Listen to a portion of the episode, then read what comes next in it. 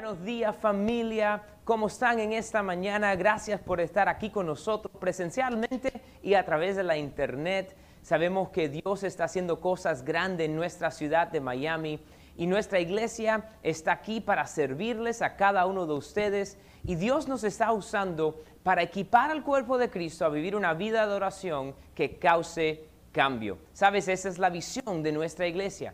Y quiero recordarles la importancia de no solamente congregarnos aquí para recibir del Señor, pero en nuestros hogares, en nuestro automóvil, en el trabajo, siempre estar conectado al Señor a través de alabanza, de adoración, lectura bíblica, para poder seguir creciendo en nuestro caminar con Él. Esta mañana yo quiero llamar a nuestro hermano Alex aquí al altar. El Señor lo va a usar esta mañana para llevarles a nuestro próximo sitio en esta serie Summer Road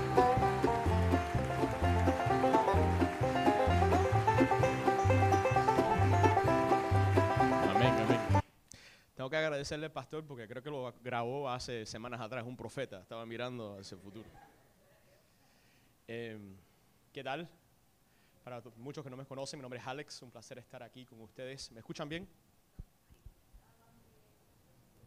Gracias, May. Eh, de, antemano eh, le pido su paciencia. Em, el español para mí no es mi primer idioma y a veces tal vez cometo la ofensa del spanglish, pero ¿cuántos saben que paciencia es parte del fruto del Espíritu Santo? Entonces, lo doy gracias por ese fruto que hoy se expresa con paciencia.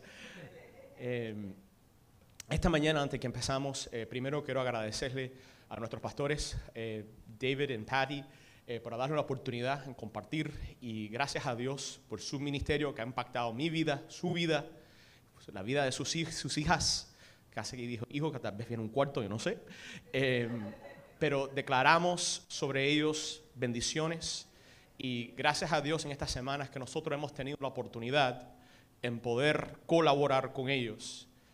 ¿Cuántos no saben, y esto no tiene nada que ver con lo que vamos a hablar hoy, pero Dios lo ha puesto, en mi corazón, que cuando en Éxodos, cuando el pueblo de Israel estaba en batalla, Moisés necesitaba que Josué le levantaba la mano para que el pueblo pudiera triunfar. Y eso fue, no fue todos los tiempos, pero fue una manifestación en ese momento, que Dios hace cosas nuevas. Y en estas semanas, a través del, esfuerzo de todos ustedes, todos los voluntarios, en el equipo de media, el equipo de alabanza, el equipo de los pastores, yo los veo como los José, como los Calebs, apoyando a nuestro Moisés que Dios ha puesto para poder desarrollar el ministerio. ¿Cuántos no saben que ellos también necesitan recibir de nosotros y apoyarlos también? Vamos a abrir y, eh, en oración un momento y con todo respeto, eh, no, sé que esto no es una plataforma política, pero mucho ha acontecido en nuestra región, en nuestra sociedad y creo que es importante reflexionar por lo menos en la canción la en cual estaban cantando, donde el Espíritu de Dios está, hay libertad. Y es una palabra que se ha repetido en esta región, no solamente en Cuba, en Venezuela, Nicaragua, Haití, y es una esperanza pero es una esperanza profética, porque si tú crees en donde el Espíritu de Dios hay libertad, o por lo tanto, para que suceda la libertad, necesitas el Espíritu de Dios. Entonces, cuando el pueblo levante y dice libertad, proféticamente yo me uno con ellos y digo que venga el Espíritu de Dios.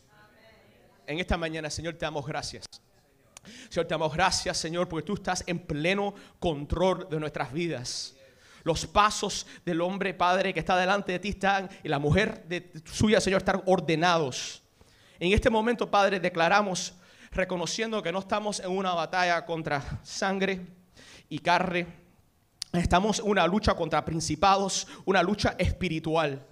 En este momento, a través, aquí me imagino que hay aquellos que tienen familiares a través de internet, si escuchan nuestras voces, a través del ministerio que hemos plantado de iglesias en Cuba, Padre, nos unimos con nuestros hermanos, nuestras hermanas, declarando que donde el Espíritu de Dios está, hay libertad.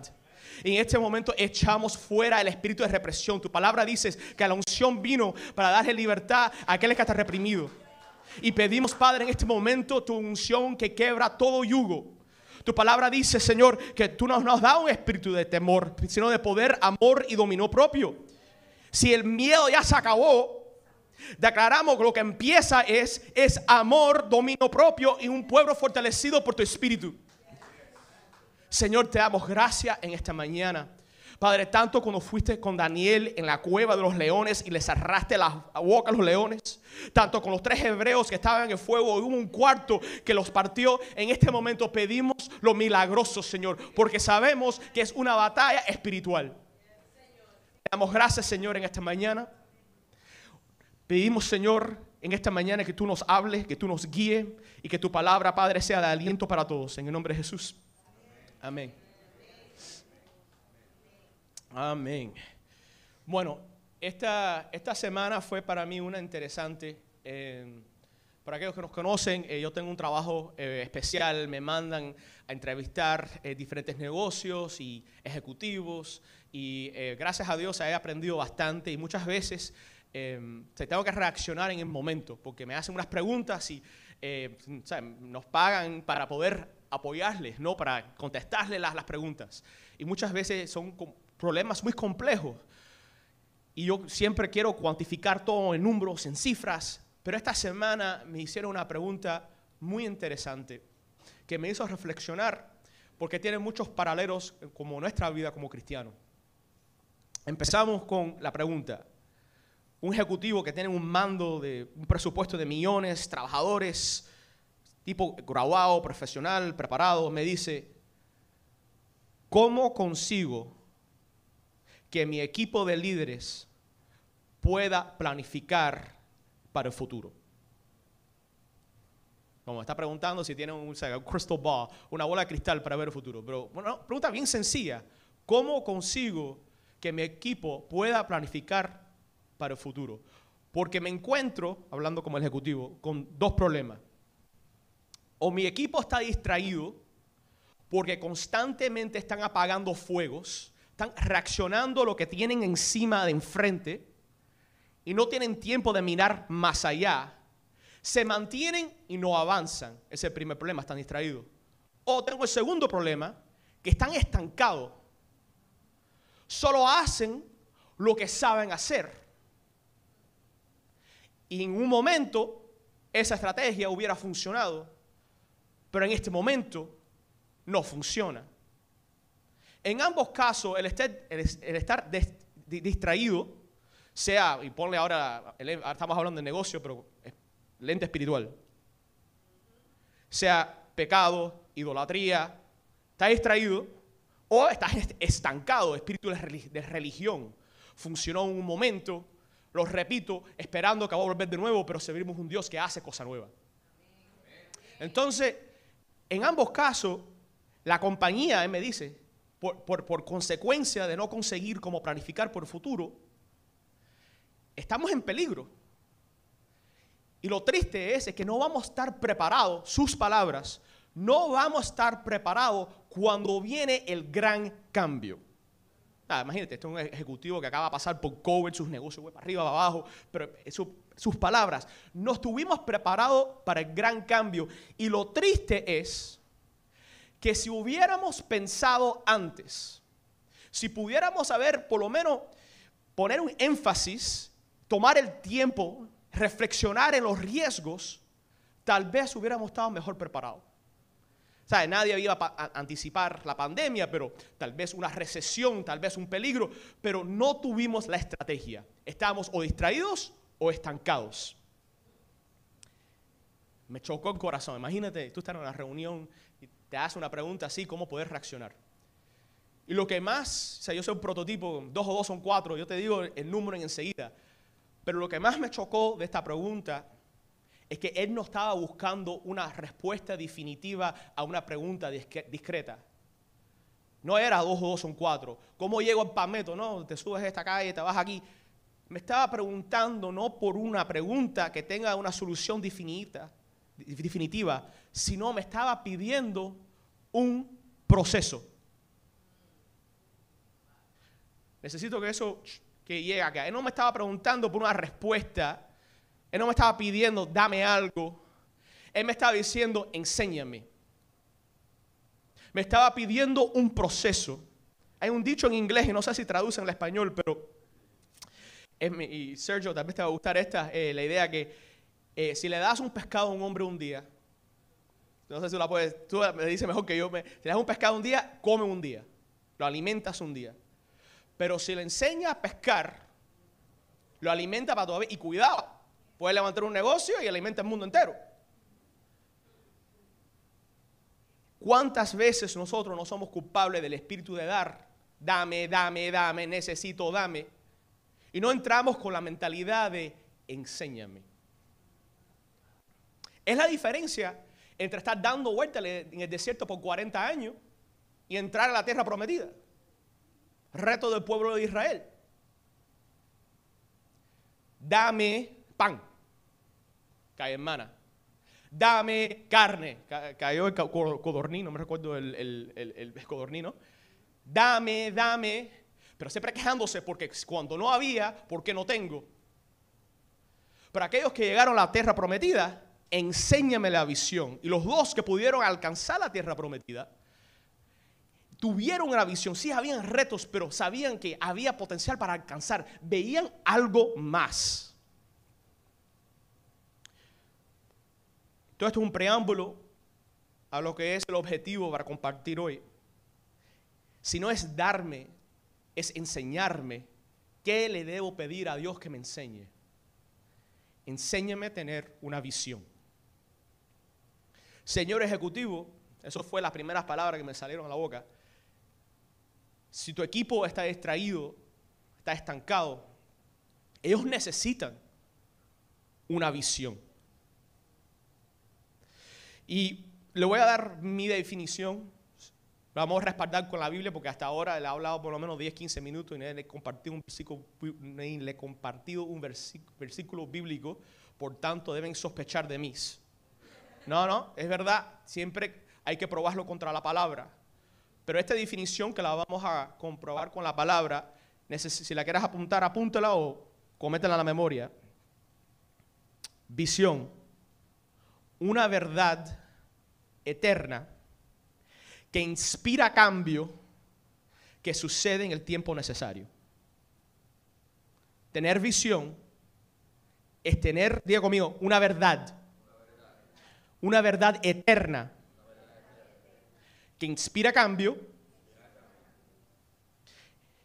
que suceda en el tiempo necesario.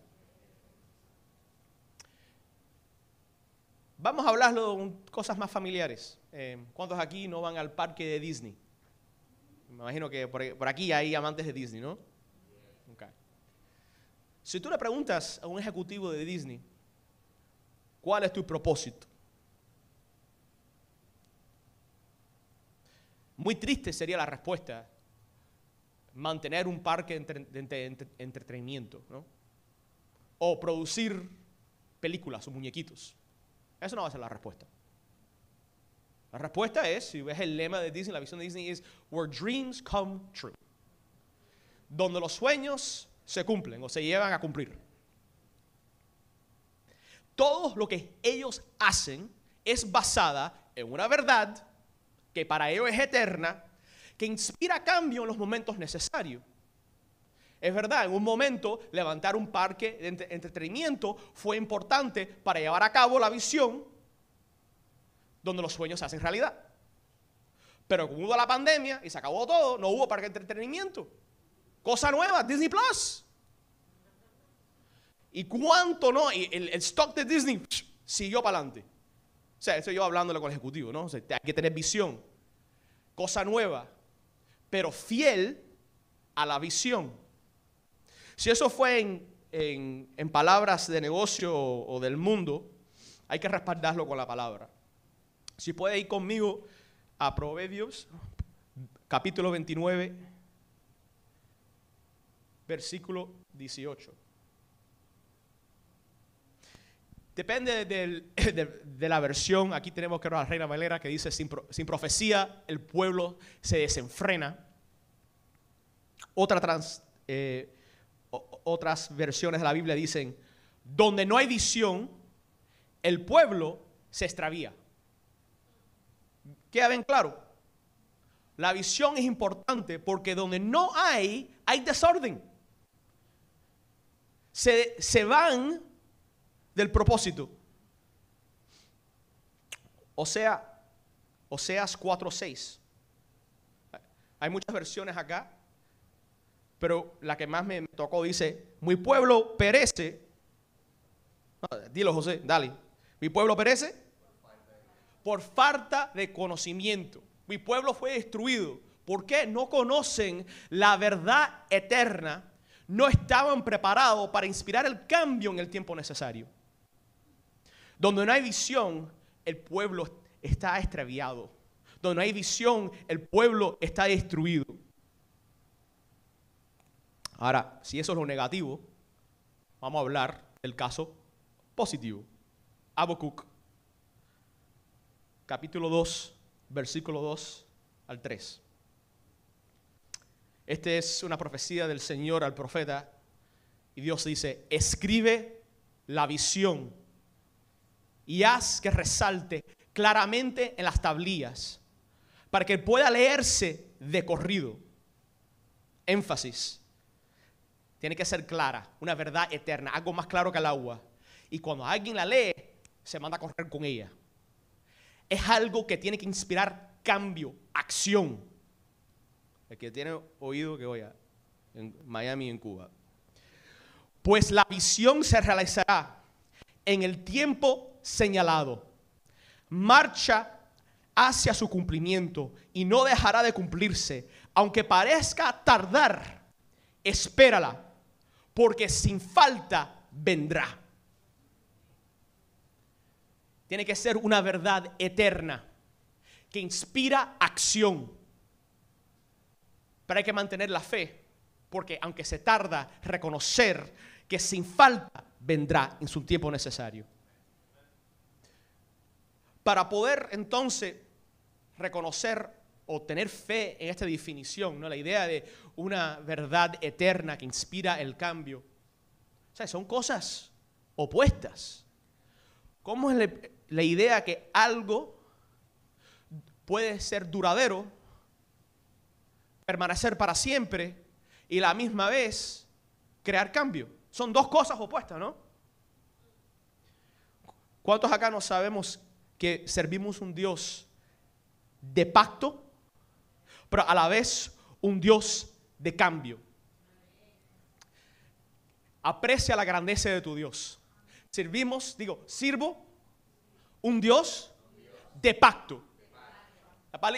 La Biblia dice muy claramente, eres el alfa y el omega, el principio y el fin, el autor y el consumador de la fe. Él ya escribió tu historia. Él es eterno. Cielo y tierra pasará, mas mi palabra es un Dios de pacto. Él es un Dios fiel. Necesito que aprecias la grandeza de tu Dios, porque los problemas que estamos enfrentando en este mundo son graves. Y hay que estar loco para enfrentarlo. Solo, no es loco si tienes la esperanza reconociendo que tu Dios es mayor que tus problemas. Él es un Dios de pacto. Pero a la misma vez, en ser tan constante, eres un Dios de cambio. Isaías 43, 19 lo dice bien claro. He aquí que yo hago cosa nueva. Pronto saldrá la luz. ¿No lo conoceréis? Otra vez abriré camino en el desierto y ríos en la soledad. El problema es que todo el mundo quiere religión. Todo el mundo quiere una respuesta. Algo definitivo. Dos por dos es cuatro. Funcionó ayer, funcionó, va, funcionó ayer, va a funcionar hoy. Funcionará mañana. Y sí, hay principios y conceptos, queda claro. No quiero decir que la historia no puede influir el futuro. Pero Dios claramente dice, yo soy el único constante. Tener fe en algo que no es Dios es idolatría. El pensar en algo porque era así. No, lo único que debe ser es Dios. Eres el único. Y reconocer que hay que aceptar que mientras tanto que es fundado en sus principios, es respaldado por la palabra, camina en el fruto del Espíritu y lo conoceréis por su fruto. O sea, no vamos a decir que cualquiera que se levante, que cosa nueva es la cosa. Hay que tratarlo con la palabra a través de este filtro, pero no pienses porque es distinto, no es divino. Porque Dios hace cosa nueva y te debe dar la esperanza, porque si te enfrentas a un problema donde estás en un desierto y no hay camino, Él abre el camino. Si estás en un desierto donde no hay agua, Él trae el río. Corintios capítulo 2, versículo 9. Más claro no puede ser. Ojo, lo que, perdón, que ojo no vio ni oído oyó, ni ha subido en el corazón del hombre, son las cosas que Dios tiene preparado para los que aman. Caballero, si el hombre, la mujer, la humanidad no ha oído, no ha visto, no ha entrado su corazón, esa no es la definición de cosa nueva.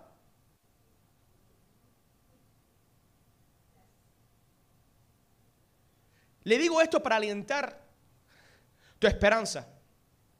Si estás esperando en algo que jamás ha sucedido, si estás esperando en algo que te dicen que no es posible,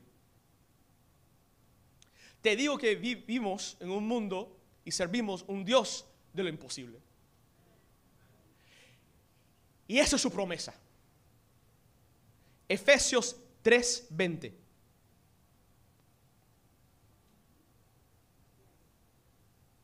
y aquel que es poderoso para hacer todas las cosas mucho más abundantemente, mucho más abundantemente. Yo no sé cómo es posible más a la abundancia. De lo que pedimos o entendemos. Cosa nueva. Según el poder, diga, según el poder que actúa en nosotros. Es proceso, no es respuesta según lo que actúa. ¿Cuál es el proceso? Vamos a jugar un juego que se llama hecho versus verdad. Y yo voy a ser el primer contestant, como dice el partícipe del juego. Hecho. No soy padre. Una realidad. Hecho. Me hizo una prueba el médico de respuesta dice, necesito verte, problemático los resultados. Verdad. Todo lo puedo en Cristo que me fortalece. Verdad. Palabra profetizada. Palabra que puedo levantar que dice que mis descendencias van a ser bendecidas. Vamos al médico, repito la prueba. El médico nos dice, no hay razón en el mundo que ustedes no pueden tener un hijo. No entiendo la cosa. Yo, yo, yo espantado, pero ¿para qué nos llamaste aquí entonces? Él como cara a cara, me estás, mi tiempo es valioso. ¿Qué ustedes hacen aquí? Que viendo estos análisis, no hay razón por qué estar acá. ¿Verdad?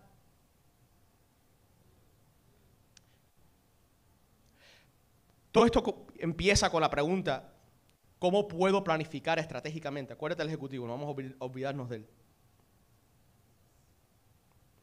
Necesito una visión fundada en la palabra, que es una verdad eterna, que inspira un cambio. ¿Qué cambio? Compramos una casa con dos cuartos vacíos, uno debe ser para los niños, primero y número dos carro más grande. Ahora tú dices, Alex, estas son cosas adquisitivas materiales. Que Dios te dé la estrategia a ti. Esa fue la estrategia que me dio a mí. Ya, listo. Con el mismo dinero me puede ir a un viaje a la China, no sé, con el cover tal vez no. Pero es decir, toma tu recurso y si es la palabra, si el recurso suyo es tus pensamientos, si tú dibujas lo que es el recurso que Dios te ha dado, ponlo en el esfuerzo del cambio que está fundada en una verdad eterna. Porque cielo y tierra pasará. Los médicos van y vienen, pero su palabra, lo que Él me prometió a mí, eso no cambia. Y eso me inspira. Es esa visión que Dios me da. Acuérdate, señor ejecutivo, esa visión que Dios me da está fundada en un pacto. que ha creado un cambio. No solo en los resultados, pero un cambio en mí. Me ha dado una estrategia para yo poder desarrollar. Necesitaba una estrategia nueva. Para mí la palabra en cual yo estaba eh, em, parado, Isaías 54, y no creo que era parte de los versículos, em, si, se la puedes encontrar, perfecto, si no, no. Pero es la idea, Isaías 54, donde la palabra de Dios dice, eh, te lo voy a decir en inglés, perdón, oh barren woman, oh sing for joy. Canta aquel que no tiene hijo. Canta ensancha tu territorio. Eso fue la palabra que Dios me dio a mí y la estrategia que estamos ejecutando. Y seguimos la definición, una verdad eterna que inspira en cambio, que suceda en el tiempo necesario. Hay que esperar. Sabiendo que vamos a alcanzar a la tierra prometida. ¿Cómo vamos con el tiempo?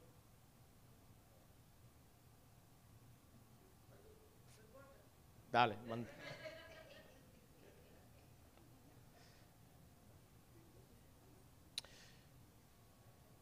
Tal vez esto lo reservamos para una segunda parte, pero por lo menos darle un poco de, eh, de sal a esta comida, porque hemos dado viste, pero hay que sazonar un poco. Em, todo esto fue para introducir el concepto de la vida de José. ¿Cuántos de ustedes conocen la vida de José, Viejo Testamento de la Biblia. Si no conocen, la tarea de ustedes para la próxima vez es leerse Génesis del 37 hasta el 50. Un son rápidos, un capítulo al día, lo pueden alcanzar. Pero le voy a darte eh, los avances, de trailer version, cuando vas la película, en el próximo capítulo de José fue rechazado por su familia José fue vendido como esclavo, hecho prisionero, y logra ser el ejecutivo más grande de la organización más grande del mundo en ese momento. Es como decir, se fue de, prisionero a jefe de Amazon. O sea, porque en ese momento los gobiernos eran como las compañías, ¿no? Y yo me hago pensar, este hombre que sufrió tanto, que perdió tanto, y alcanzó tanto, ¿cuál fue su verdad? ¿Cuál fue su pacto? No lo había escrito todavía porque era el Viejo Testamento, pero para mí él vive Romanos 8:28. Ya sabemos que a los que aman a Dios, José, Alex, Grisel, Mai, David, Paddy, todas las cosas les ayudan a bien esto a los que conforme a su propósito con sus llamados. Que se conforme a su visión. Si no me lo creéis, eh, ¿cuál es la verdad de José? Génesis 39.2. Esto ahora es de Viejo Testamento durante el capítulo de él. Mas Jehová estaba con José y fue varón próspero. Donde eh, mientras tanto que Dios estaba con él, la verdad es, voy a prosperar. Esté en la cárcel, esclavo, no me importa dónde estoy, sé que Dios está conmigo y por tanto prospero. Pero no prospero para mí mismo, porque Él mismo lo dice en sus propias palabras, Génesis 50:20. Este es el Cliff Notes version. Es verdad, esto José hablando a sus hermanos, que ustedes pensaron hacerme mal. Pero Dios transforma ese mal en bien para lograr lo que hemos, estamos viendo, salvar la vida de mucho, de mucha gente, de un pueblo. Lo que Dios está haciendo a través de tu visión no es solamente para ti, sino demasiado egoísta fue el proyecto. La visión que Dios te da no es para ti. Gracias a Dios que está desarrollando y es muy bello, pero al final el pastel no es para que, para que te lo comas. Es para dárselo a otro. Reconozco, hijo o hija, que Dios me mande no es para mí. Es para este mundo, para mantener este mundo. Y si tú mantienes ese punto de vista, que lo que Dios te da no es para ti, es para otros, Dios empieza a operar. Se me hago pensar, estos versículos que hemos leído, ese es el pacto, esa es la verdad en cual José se está planteando firmemente. ¿Cómo es entonces que logró el enfoque? ¿Cómo es que logró siempre no estar distraído, no estar estancado? ¿Cómo lo logró estar enfocado en esta verdad? Tremendo filtro tenía el tipo. Mejor, que los aire acondicionados. No sé, los aviones eh, si tienen tremendos filtros. Pero el tipo estaba... Si estoy en la cárcel, no me interesa. Si Jehová está conmigo, yo prospero. Tengo un manto que simboliza la favor y gracia de mi Padre y me lo arrancan. Palabra de Alexa hace dos semanas que me, impactó la vida. Aunque te arrancan, lo que se supone es la, manifestación del favor y gracia de tu Padre, sea de la tierra o del cielo, aunque te arrancan el estatus de cristiano, aunque te arrancan algo que supuestamente es favor y gracia, olvídate, Ponte un filtro. Dios está contigo. No es un templo. No son cuatro paredes. No es un saco, una túnica, un manto. Aunque te atreven a arrancarlo dos veces. Porque cuando a la casa de Potifar, ¿qué hizo la mujer de Potifar? Le arrancó el manto por segunda vez. Símbolo de estatus. Él era el alto mando de la casa.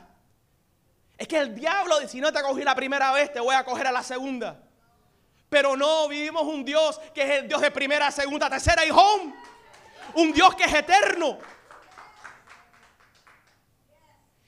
Tremendo filtro que tenía José.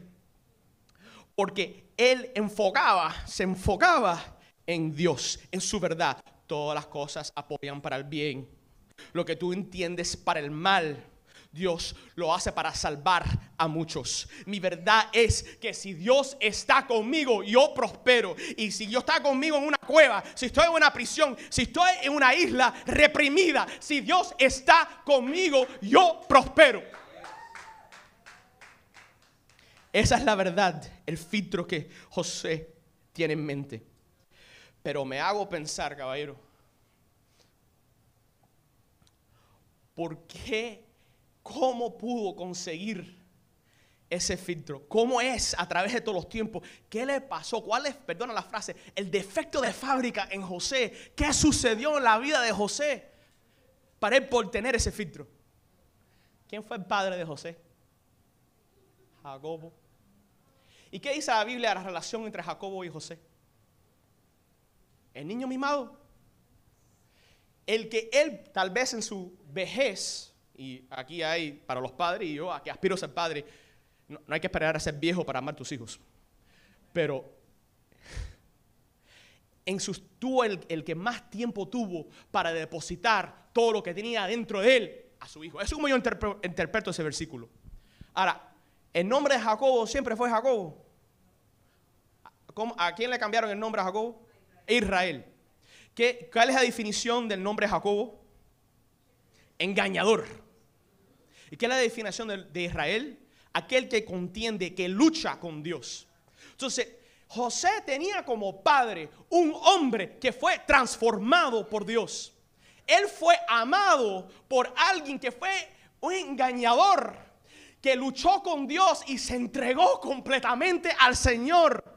O sea, yo me hago pensar, José, que su vida eterna, esta fue una tierra ajena, fuera de sus padres, su familia que fue traicionado por su propia familia. ¿Cuál es ¿Por qué él se enfocó tanto en su verdad? Es porque él sabe que la verdad causa cambio. Yo tuve un padre que fue transformado por el Señor. Si lo hizo en la vida de mi padre, lo va a hacer en mi vida. Estas son interpretaciones mías. Tú lo puedes leer en la Biblia como tú la quieres leer. Pero si yo sé que este hombre, apartado por su familia por décadas, que jamás vio un hebreo más, que jamás entró a un templo o sinagoga, pero mantuvo la fe, es porque algo en su vida lo cambió. Una verdad eterna, que yo sirvo un Dios de transformación. Yo sirvo un Dios fiel. Y ese amor, ojo padre, ojo abuela, tío, tía, si tú tienes, tú tienes influencia sobre tus hijos, tienes influencias sobre sus sobrinos y los niños que rodean tu familia y tus amistades. Lo que tú les enseñas, el ejemplo de ser una persona transformada y lo alcanzas a través del amor, va a ser una raíz que nadie puede quebrar.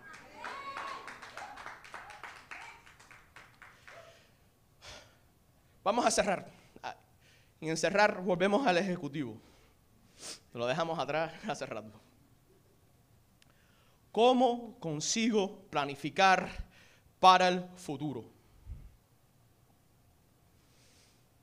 Caballero, familia, señor ejecutivo, a todos presentes. Necesitas una visión. Y esa visión necesita estar fundada en una verdad eterna. ¿Cuál es tu verdad? Compartí contigo la mía. Ahora la tarea es busca la tuya. ¿Cuál es tu verdad eterna? Que es mayor de cualquier hecho, que va a inspirar un cambio, una estrategia y que se va a llevar a cabo en el tiempo necesario. Necesitamos una visión. José es considerado el hombre más estratégico. Si leas al final, Dios cada vez en cada momento frente al faraón, quien sea, siempre le dio una estrategia. Porque es él, pero la estrategia fue el resultado de un proceso. Déjanos ser humildes suficiente a reconocer que todos tenemos que ser moldeados por el alfarero. Que todos necesitamos ser y llevar a cabo a un proceso que nos va a alcanzar esa estrategia. Señor, te damos gracias. Te damos gracias en esta mañana. Yo no sé cuáles cuáles son las dificultades para el futuro en cual este pueblo acá o por la internet acá en Miami, en Latinoamérica, donde sea, no sé cuál es el la dificultad en planificar para el futuro. Pero esta mañana sabemos que no hace falta saber, hace falta creer en aquel que guarda el futuro. Un Dios de pacto y un Dios de cambio. En vez de te pedimos perdón, Señor, por el espíritu del dame, dame, dame, Señor, enséñanos. Enséñanos una visión. Muéstranos no solamente el conocerle a ti, pero que sea rema tu palabra a cada uno de nosotros representados en esta casa. Tráenos una palabra, Señor, que inspira cambio, una verdad eterna mayor de cualquier hecho y realidad, que inspira cambio en nuestras vidas. Te damos gracias, Señor, porque tú eres mayor de cualquier problema. Te damos gracias, Señor, porque tú eres el Dios de ayer, hoy y por los siglos. Te damos gracias, Señor. Antes que cerramos, si podemos, y que el, grupo de alabanza en el que nos dirige, yo necesito que tomas en cuenta como abrimos, y Dios no, es que la guerra que estás enfrentando no es de carne y hueso es espiritual. Y Dios obra a través de la alabanza. La, la mano de Dios se ejerce a través del proceso de alabarlo a Él. So, en este momento, a través de esta alabanza, estas oraciones que le estamos pidiendo al Señor, enséñame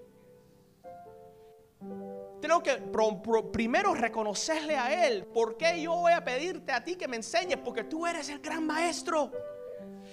el hecho de alabar es el rendir. El decir que yo no sé, pero yo sé que tú sabes.